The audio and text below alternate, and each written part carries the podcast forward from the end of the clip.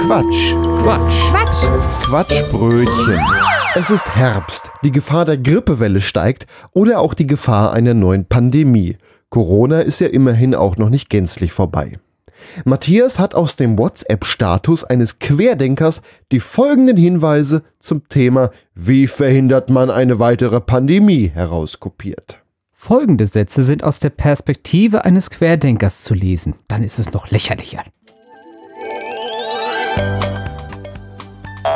Schalte deinen Fernseher aus. Damit Angst, Propaganda und Gehirnwäsche dich nicht mehr kontrollieren können.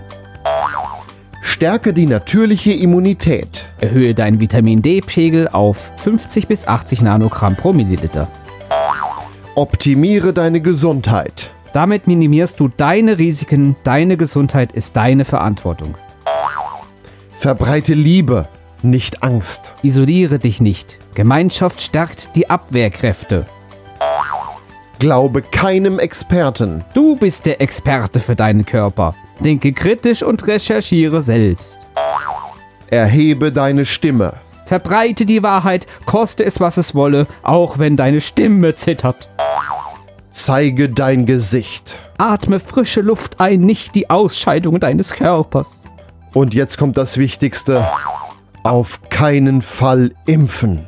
Die Spritze verhindert weder eine Infektion noch Übertragung, noch ist sie sicher und wirksam. Impfschäden sind unheilbar. Gut aufgepasst, dann kann uns die nächste Pandemie nichts mehr anhaben. Ich finde es schön, dass uns die Querdenker immer noch genug Gründe zum Drüberlachen liefern. Das war ein Beitrag vom Quatsch. Quatsch. Quatsch. Quatschbrötchen.